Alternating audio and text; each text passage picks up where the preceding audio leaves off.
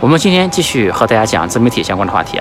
嗯，如果没看过我上一期节目的，可以先去看上一期节目。当然，你直接看这一期呢，问题也不大，因为和上一期节目也没有很必然的关联性。嗯，希望我这一期自媒体的节目能够给想做自媒体的以及想了解自媒体的人一些启发。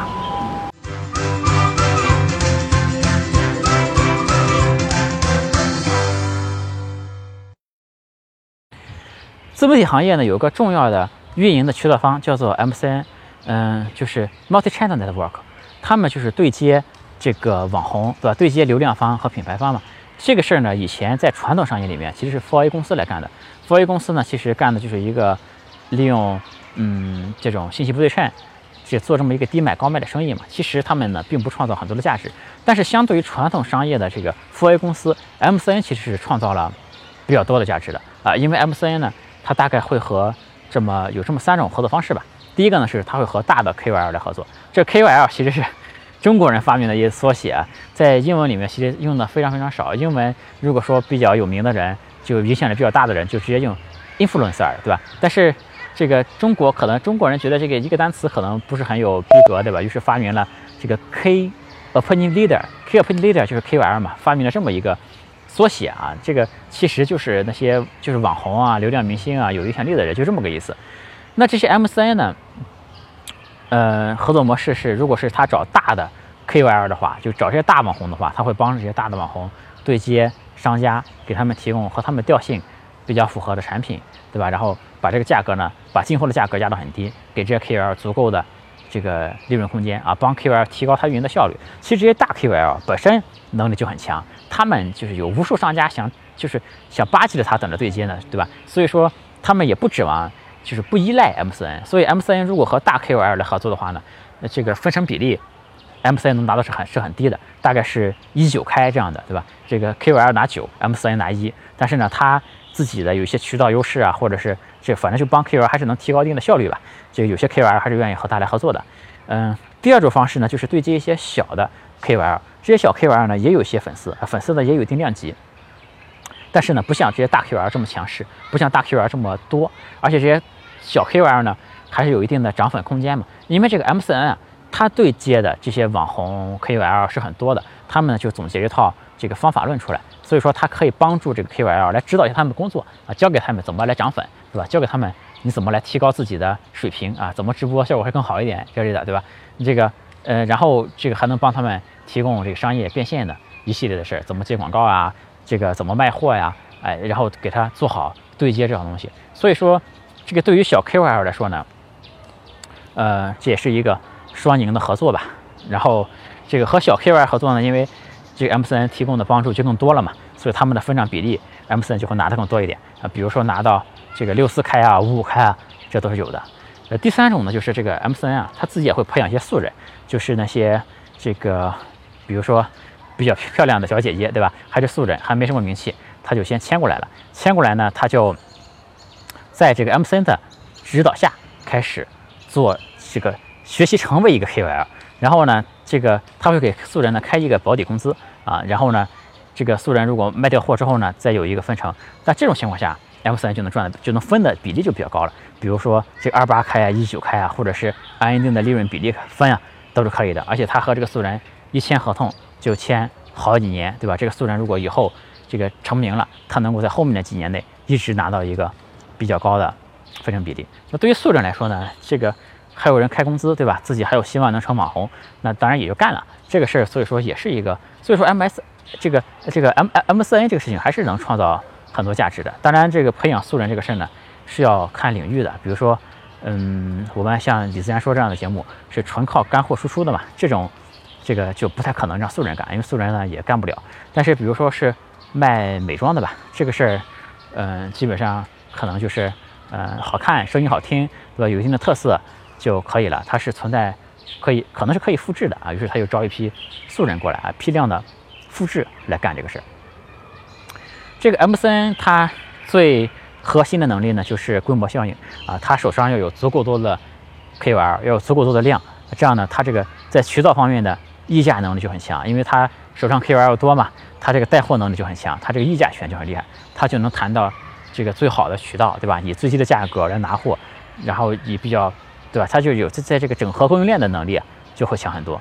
但是这个 M 四 N 啊，这个竞争很激烈，这个我我感觉不太好干。首先它门槛太低了，这个 M 四 N 呢其实是很多人都可以干的，门槛不高，而且这个大 KOL 呢很难控制，对吧？或者是你签了一个中型 KOL，到后来自己成长成一个大 KOL，他可能就走了。这个大 KOL 自己的能力太强了嘛，对吧？他不依赖 M 四 N，所以很难控制。于是呢，其实很多和大 KOL 合作的 MCN 啊，它本身就是一夫妻店。比如说，老婆是一 KOL，老公。去当 MCN，或者是呢，这个老板本身就 KOL，比如说非常有名的那个如涵控股，是吧？这个张大奕就是如涵控股的重要的股东，对吧？所以说他就不会在这个 MCN 平台上去跳槽到别的平台，对吧？他是靠这种方式才能控制住这些大 KOL。然后，但大家也可以看到，这个如涵控股它这个股价表现其实也不行嘛。这个，所以我觉得 M C N 啊，其实是不是特别好干的一个生意啊？起码我目前的判断是这样的。嗯，然后我们说说这些自媒体平台的选择吧。自媒体平台这个最主流的肯定就是，呃，微信、微博、抖音啊，这三个是最主流的。它的价值呢，肯定是微信的大于微博、大于抖音的。比如说你同样是有一百万粉丝啊，你有一百万微信粉丝，那非常非常厉害，对吧？你一百万微博粉丝呢，差一点啊，一百万抖音粉丝呢，那就更差一点。那我现在视频呢是发的 YouTube、B 站。那这两个呢，其实都不是 主流平台。我发 YouTube 是因为我个人以前是做出海的嘛，我对这个出海海外的平台天然就比较这个有了解的比较多吧，也比较亲近一些。我本身也往 YouTube 传过视频。嗯，传 B 站呢，是因为我本来就是 B 站的粉丝，对吧？我本来就是 B 站的用户，我其实在 B 站是很早期的一个用户。然后我们就我和这些这个很厉害的自媒体人聊起来的时候，我们大家都在感慨一个事儿，就中国其实是没有一个。真正像 YouTube 这种平台的，因为中国这些视频网站，比如说优酷呀、爱奇艺这些，他们和 YouTube 是完全不一样的。YouTube 上面绝大多数内容都是用户自己做的，但是你看优酷、爱奇艺，他们都是买那些版权方的，都是些这个这个很就商业化程度特别高的，对吧？没带有用户创作的内容。那单从这一方面来讲呢，B 站其实是和 YouTube 最接近的，因为 B 站上还是有很多用户创造的这种千奇百怪的东西，对吧？我觉得这样挺好的。如果是没有用户创造的这些东西的话，那这个世界多无聊，对吧？都看那些这个商业制作出来的东西，很没意思的。但是 B 站呢，它本身的定位啊，它最早起家的时候是靠二次元起来的嘛。它这个定位其实并不是为了成为 YouTube 而起来的，这样和它这个核心定位、核心用户群的定位其实是有一定的冲突的。因为核心定位首先是比较年轻的，搞二次元的这样的这个一个定位。当然，后面 B 站我觉得肯定会试图。往 You YouTube 这个路线去走，因为二次元这个用户群体还这个亚文化嘛，太窄了，对吧？B 站现在也是一个上市公司，它为了给股东更好的回报，这个二次元这个天花板比较低，对吧？它肯定是想把自己做向更大的用户群体的，所以它后面肯定要吸引更多更多人进来，嗯，然后真正的成为类似像中国 YouTube 一个东西，我还是非常期待 B 站能够实现这样的进展的。但是 B 站需要面临的矛盾就是。这个如果他希望更多的用户进来，那怎么和他的这个核心用户，嗯，不产生冲突，对吧？这个价值观怎么不产生冲突？嗯，怎么不冲击到以前的核心用户？这是他们要解决的一个问题。呃，你这个，比方说，我这个李自然说这个节目，其实我最想面对的是那些，呃，年龄稍微大一点的用户，相对于 B 站的用户来说，年龄稍微大一点的用户，比如说这个刚刚开始工作的，或者是呃，这个大学马上要毕业了。开始考虑工作创业啊，这相关的事情了。那比如说，如果是我是面向这个高中生或者是大一、大二的学生，那对我来说呢，可能看我的节目帮助首先也可能也不大。另外呢，从经历上来说呢，他们感触也不会很深啊。这个我肯定面向年龄稍微大一点的、经济基础好一点的，对吧？这样的人在做。然后有一个比较有意思的事儿，就是我看到 B 站后台有统计数据啊，这个四十五岁以上的人竟然占到我的观众的。百分之十几，我就在想，B 站会有这么多四十五岁以上的人吗？然后我再一看，这个女性用户的比例啊，我一看才占到百分之七八这样子，就是说，在 B 站看我的老年人都比小姐姐要多。哎呀，B 站的小姐姐 都是眼泪啊。嗯，然后就说这个。红利啊，现在其实各个平台的红利啊，其实微信的红利肯定是已经过了红利期了。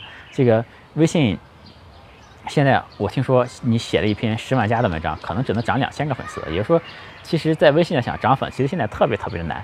那微博呢，其实它是不适合像我这种视频节目的，对吧？然后这个，而且呢，微博能不能红，其实也有一定的这个微博、抖音这平台，这个能一一个东西能不能火，也稍微有一点运气成分。像抖音呢，这个就要为它专门来生产来生产内容。就是我看到有很多呃做长视频的，做个抖音就是把自己的内容。搬过去啊，我觉得这样是不行的。嗯，搬过去拆成很多条，这样是不行的。或者把自己的长视频简单概括一下，我觉得这样做抖音肯定是不行的。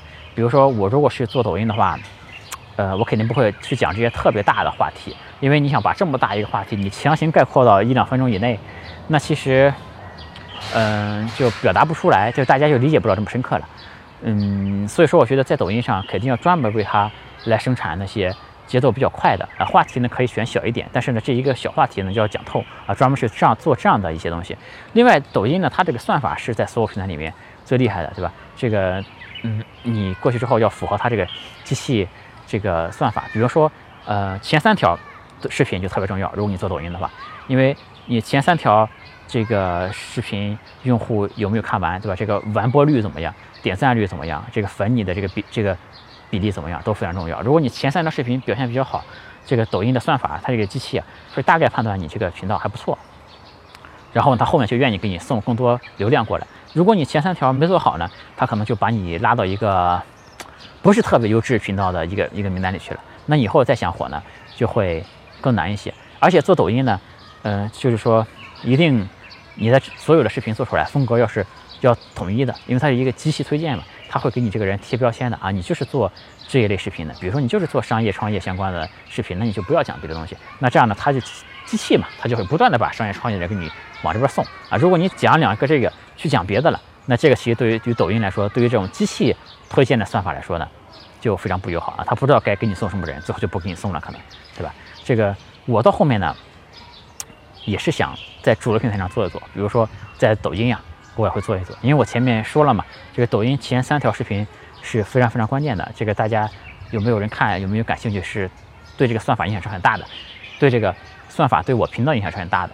所以说，如果我到时候做抖音的话，还拜托我的这些长视频的观众过去帮我这个关注一波呀，点点赞，嗯，提前感谢大家，好吧？这个我做抖音的时候会给大家说，我是准备要做的，希望将来呢能够长视频、短视频，对吧？长短两开花，嗯。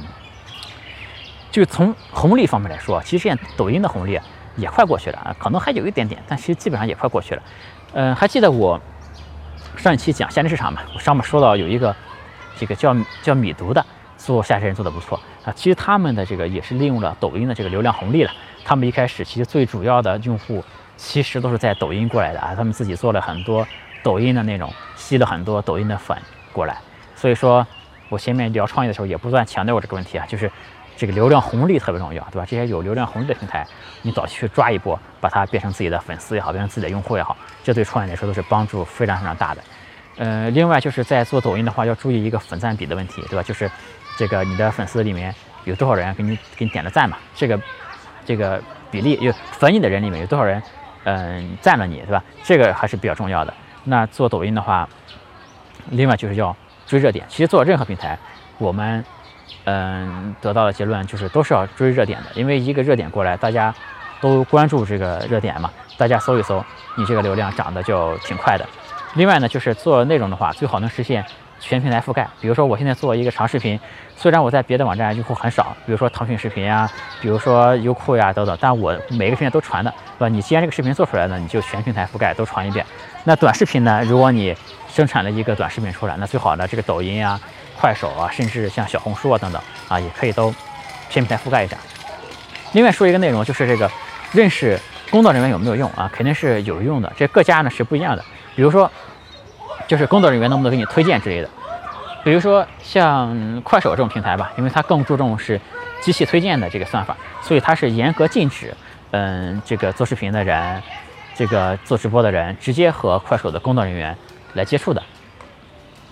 但你像 B 站呢，它又不一样啊。B 站其实是，呃，你如果是做的比较好，其实会有 B 站的工作人员主动来联系你，给你提供各种各样的帮助的，更人性化一些。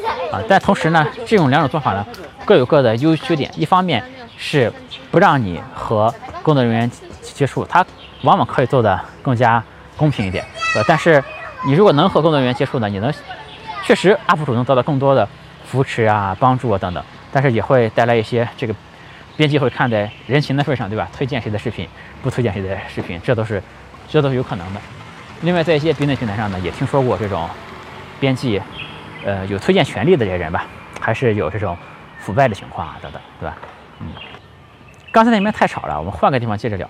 我们最后聊一下这个私域流量这个问题，这也是很多自媒体人都很关心的一个问题。那什么是私域流量呢？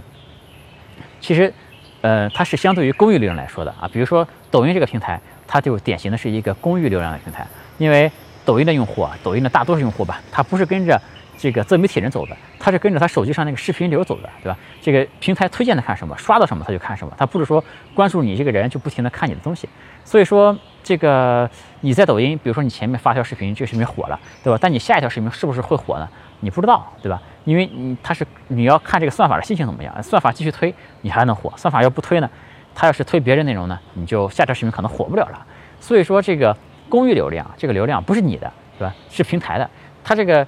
这些流量呢，他既看你看也看别人，那说不定这个平台啊把这个流量推给别人了，这个用户就不看你了。所以说这公域流量呢，对于自媒体来说肯定是没有那么友好的了。这个自媒体人肯定都想把自己的流量变成私域流量嘛。那私域流量呢，就是指的自己的流量，对吧？自己可以反复的利用，然后呢能够随时触达，是吧？比如说他把你加到微信上了，呃，这就是私域流量了，随时可以和你联系，随时可以触达你，而且呢对于他来说没有什么成本，嗯。